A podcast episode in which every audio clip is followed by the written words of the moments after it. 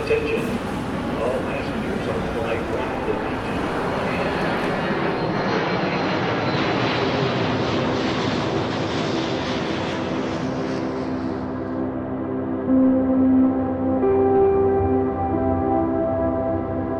Bonjour à tous, bienvenue sur Ambient Travelers, le podcast qui parle d'ambiance et de voyage. Je suis Alexandre et je suis accompagné de Gaëtan. Salut Gaëtan. Salut Alex, bonjour tout le monde.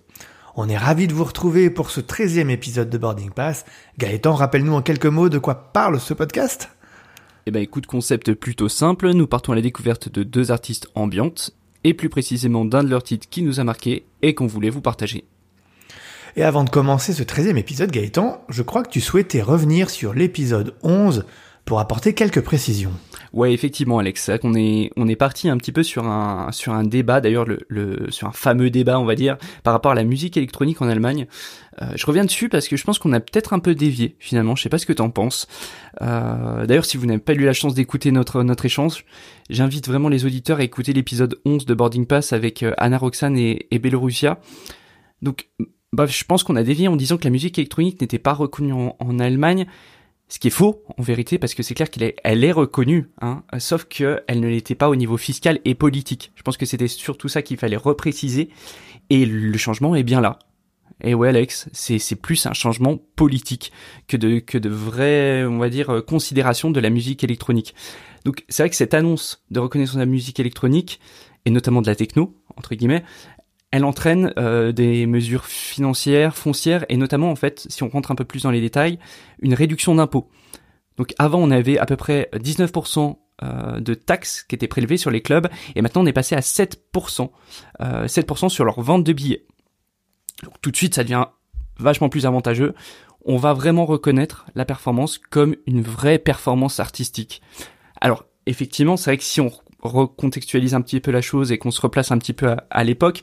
Donc c'était de fin 2020, il me semble. Euh, donc il y a eu tout ce qui s'est passé aussi. Est-ce qu'on peut pas soulever peut-être un autre débat par rapport à effectivement la, crise du, Covid qui a entraîné la fermeture de nombreux clubs? Est-ce que par rapport à ça, ils ne se sont pas rendus compte que certains clubs avaient peut-être un petit peu le, le couteau sous la gorge, euh, étaient en sursis et du coup en se disant bah on va quand même reconnaître ça, pour finalement qu'il y ait quand même plus de facilité euh, derrière au club euh, à payer euh, les traites ou je ne sais quoi. Je, je pense que c'est une question qui peut se poser. Je sais sais pas ce que t'en penses toi par rapport à ça. Alors certainement, oui, t'as certainement raison. Euh, c'est certainement dû, dû à ça. Effectivement, peut-être ils sont précipités en, au vu de la situation pour essayer de faire quelque chose pour que les DJ et toute la scène euh, électronique ne soient pas laissés de côté euh, par rapport au Covid. Je pense que c'est ça. Mais en tout cas, tu fais bien, je pense, de, de, de remettre l'église au, au, milieu du village euh, parce que bah parce que oui, l'Allemagne, la musique électronique, enfin, je trouve c'est assez indissociable. Berlin. Il euh, y a des artistes, même avant la techno, comme j'en avais parlé dans, dans l'épisode, qui, qui, sont passés par Berlin, en tout cas l'Allemagne, euh, qui ont réalisé des albums super. On pense à Bowie, je crois qu'il y a U2 aussi qui a fait ça. Euh, bref, t'as raison, c'était politique et fiscal et rien d'autre. Voilà, c'était bien de leur préciser qu'on qu'il n'y ait pas de d'incompréhension, on va dire, ou en tout cas d'incompréhension de, de, nos paroles de l'épisode de l'épisode de ce fameux épisode là. Voilà. Vous pouvez maintenant détacher vos ceintures et profiter du vol en notre compagnie. Alors moi, je vais vous parler d'un artiste allemand. Eh ben oui, encore un de plus, on vient de parler de l'Allemagne, Gaëtan. Allez, de retour On change pas une équipe qui gagne Eh ben non. Un artiste allemand, donc, qui est né en 1985 et qui officie sous le nom de Christian Loeffler, je sais pas comment on prononce. Euh, il est décrit comme musicien, DJ, peintre et photographe, c'est donc un artiste accompli. Alors les connaisseurs vont sûrement me dire que Christian Loeffler, c'est pas vraiment un artiste ambiante et ils auraient bien raison en fait. C'est vrai que cet artiste, il officie habituellement sous des genres plus dance floor, comme la deep techno, l'ambient techno. Mais là où il fait fort, je trouve, c'est qu'il a développé un style unique, qui est fait de rythme et de sonorité techno, tout en les associant à du piano, des violons, parfois même de la voix. Et donc on a donc des albums non pas taillés pour les clubs, mais bien pour l'introspection et l'écoute au casque. C'est en tout cas moi comme ça que je le ressens. Ça me fait d'ailleurs penser aux travaux des artistes français Tilassine ou Superpose, Superposé, je sais pas comment on dit, qui font de la techno pour moi qui ont de l'âme, euh, ce petit quelque chose en plus qui fait qu'on n'a pas le boom boom associé tout le temps euh, à ce genre de musique, non, on a quelque chose en plus, on a des, des vrais artistes et des vrais musiciens derrière. Et d'ailleurs, c'est ce qu'en disent les critiques lors de la sortie du premier album de Christian Lefleur. Là, je cite l'article, au, au lieu de faire de la pop pour les clubs, Christian Lefleur fait exactement le contraire. Il programme des morceaux house, que l'on pourrait qualifier de pop introspective, largement instrumentale. La house comme repoussoir pour la réflexion et la contemplation. C'est également possible comme l'ont montré les musiciens Laurence ou Panta du Prince avant Lofleur. A Forest, qui partage son titre avec un premier succès de The Cure, est déjà un classique de la house contemplative. J'aime bien ça, house contemplative. Moi, ça Ouais. me parle. Ouais, comme, ouais, euh, c'est comme c'est terme. un joli terme. C'est bien trouvé.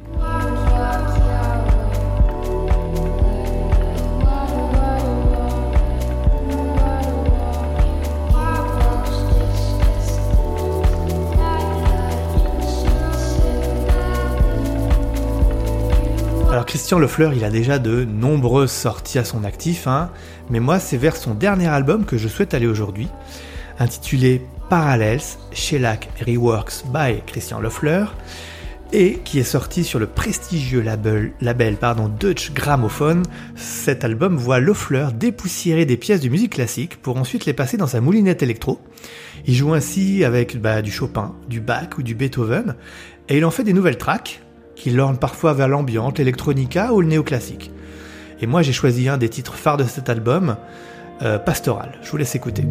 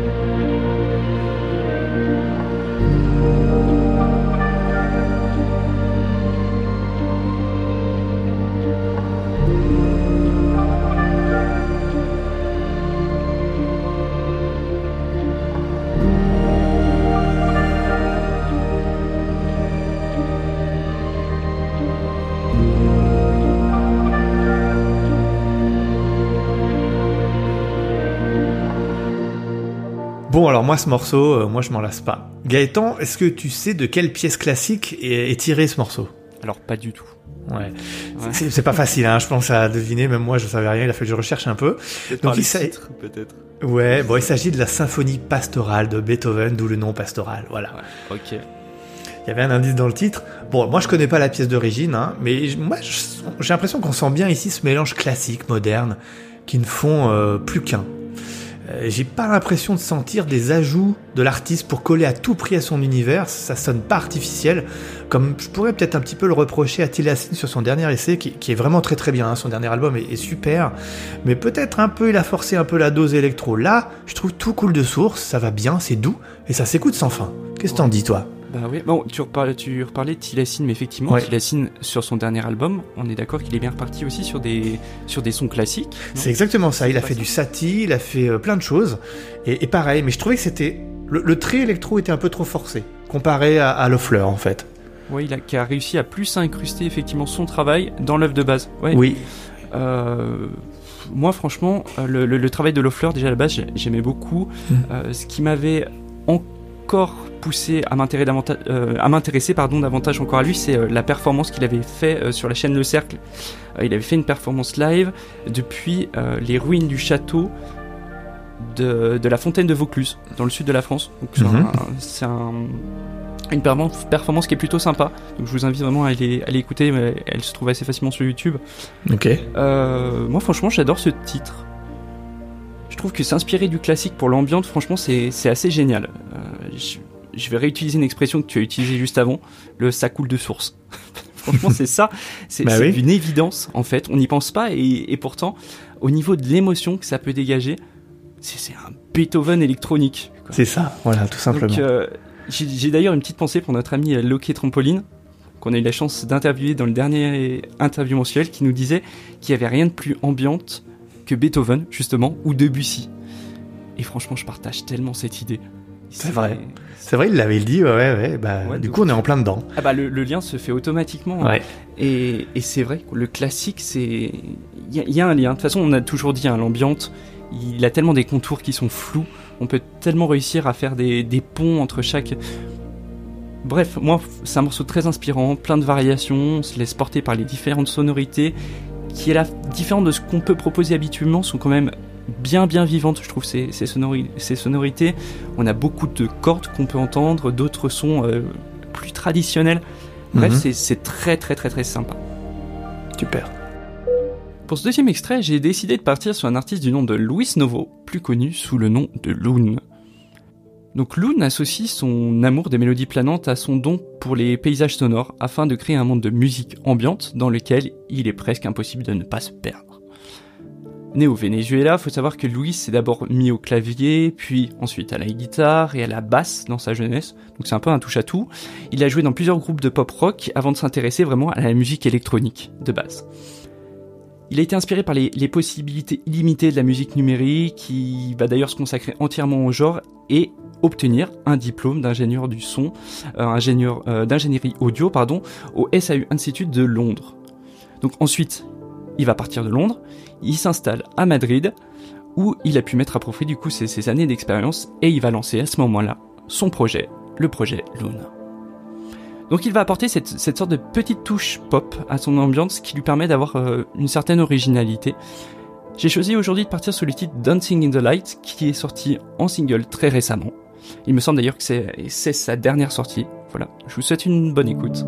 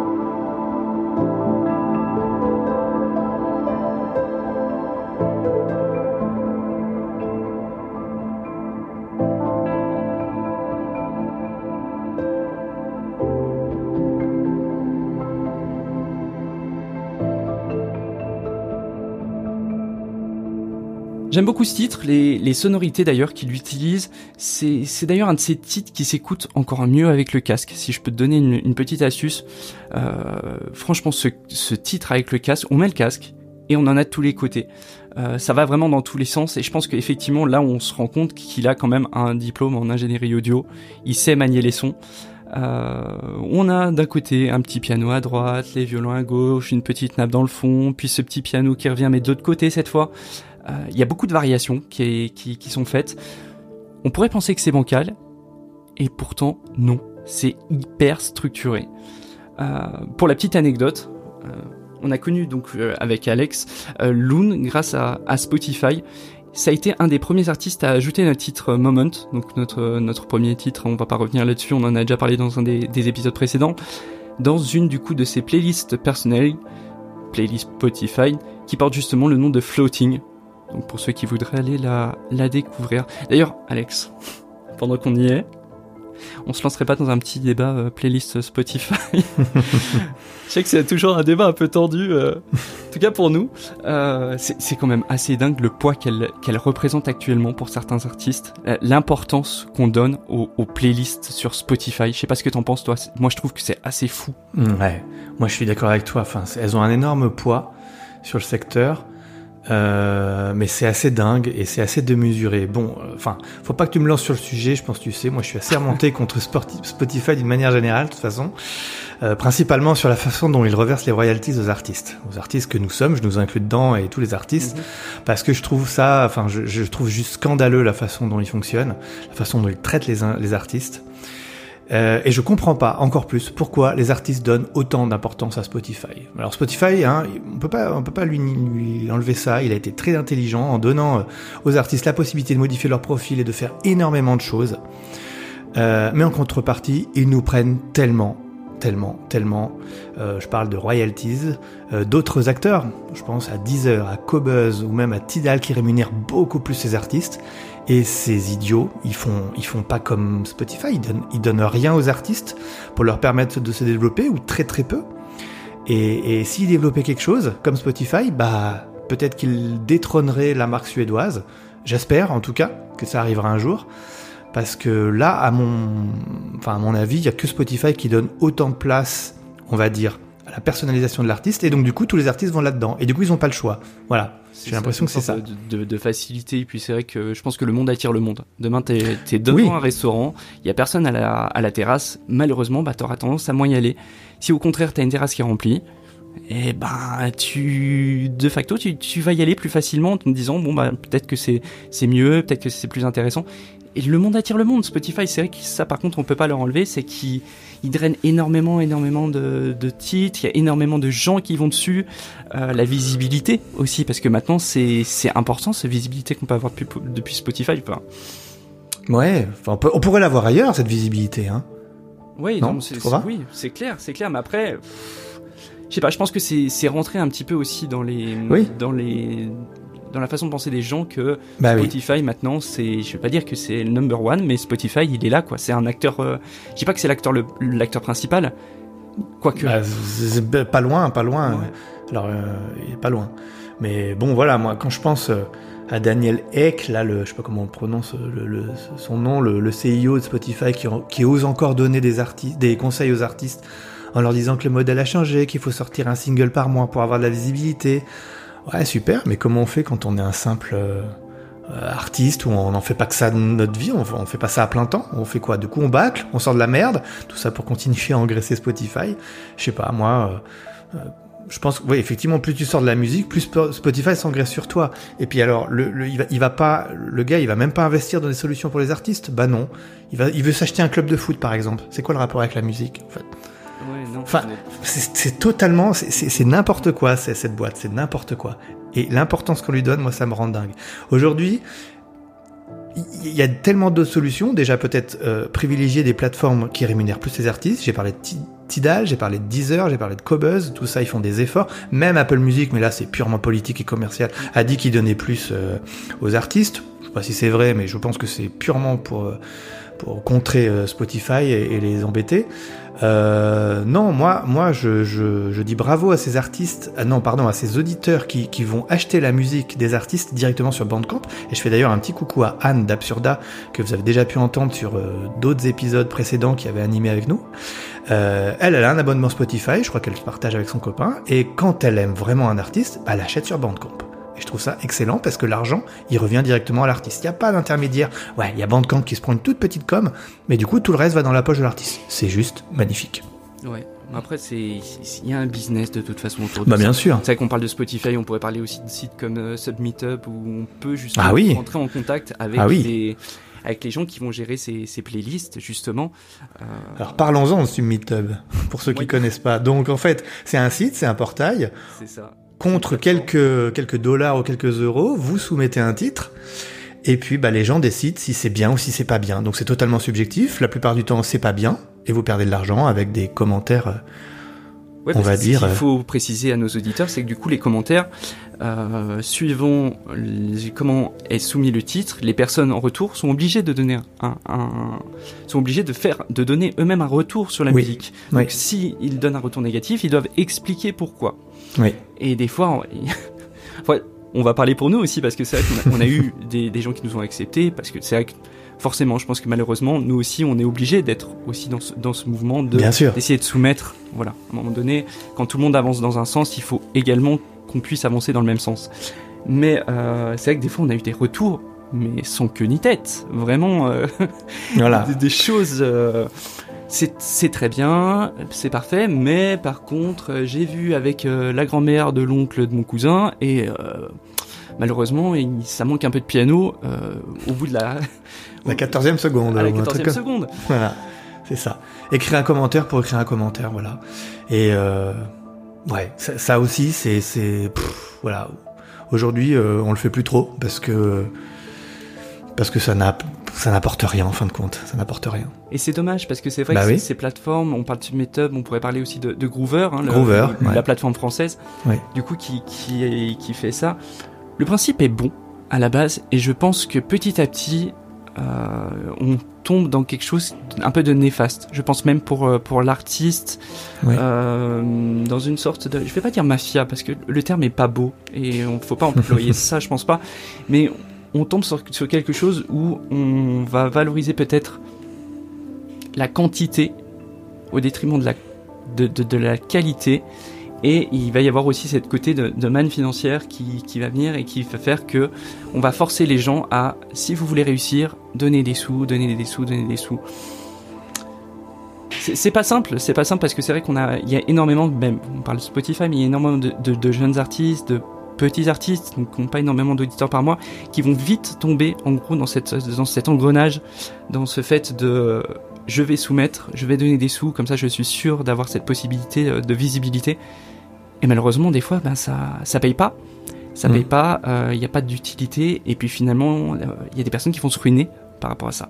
Hmm. Et c'est dommage, c'est dommage. on- C'est dommage. On perd cette, cette essence même de la musique.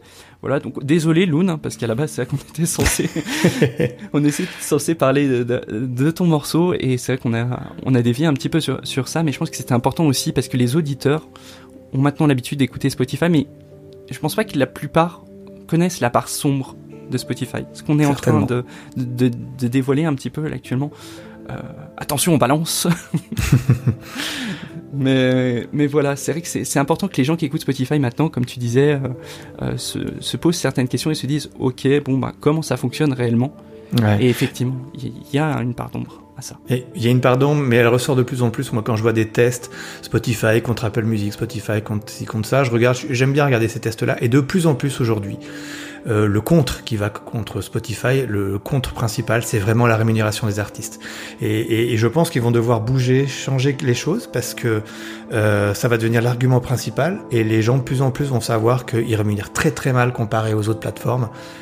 Et au final, alors je sais pas s'ils vont perdre des clients par rapport à ça, mais moi qui suis sensible à ça, j'essa- j'essaye de limiter ma mon écoute sur Spotify, vraiment, vraiment.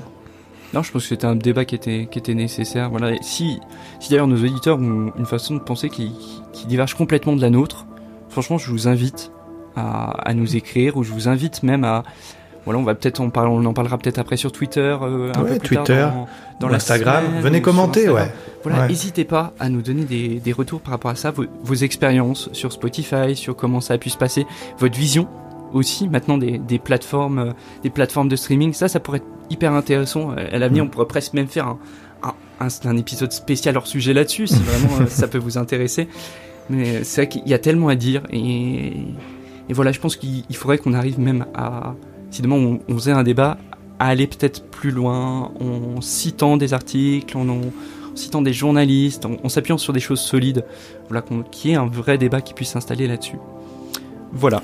On va s'arrêter là, je pense, parce que là, on a dépassé le temps euh, habituel de nos épisodes. Désolé, hein, voilà, c'était c'était le petit débat, voilà. Euh, du coup, Gaëtan, où est-ce qu'on nous retrouve nous sur les réseaux sociaux? Tu, tu viens d'en parler, mais donc Twitter, Instagram, hein? Twitter, Instagram, un petit peu Facebook, mais pas forcément trop. C'est qu'on a limité un petit peu Facebook. Euh, et puis vous pouvez trou- retrouver aussi nos titres sur euh, YouTube. également. Exactement, ouais, Voilà. tout à fait. Et puis, bah, abonnez-vous, hein, Apple Podcast, Spotify, toutes les plateformes de streaming. Mettez-nous une note aussi sur Apple Podcast, ça nous ferait du bien. Une note, un commentaire, ça nous aiderait bien euh, à grimper dans les classements. Euh, Gaëtan, on va finir avec une petite citation, je crois. Et oui, écoute, et j'ai décidé de partir cette semaine sur une citation en lien avec la musique classique. Ah, Comme, euh, bah oui, t'évoquais Beethoven dans ton premier extrait, je pouvais pas faire autrement. Donc, petite citation qui dit J'aime la musique classique. Cela a laissé une grande empreinte dans mon jeu. Alors, est-ce que tu sais de qui est cette citation? Un artiste classique, tu penses? Non, je, je pense pas que ce soit un artiste classique. Par contre, j'ai aucune idée, j'ai aucune idée. Si je te dis guitare et Guns N' Roses, tu me dis? Euh, Slash, Eh ouais, Slash. c'est Slash Ah ouais? Petite citation de Slash, voilà, Oh, bah, c'est sympa, cet c'est cool. épisode sur un, un petit contre-pied. Voilà. C'est cool. bon, eh ben, on vous souhaite une bonne semaine à toutes, à tous, et puis on vous dit à la semaine prochaine. À la semaine prochaine, bye bye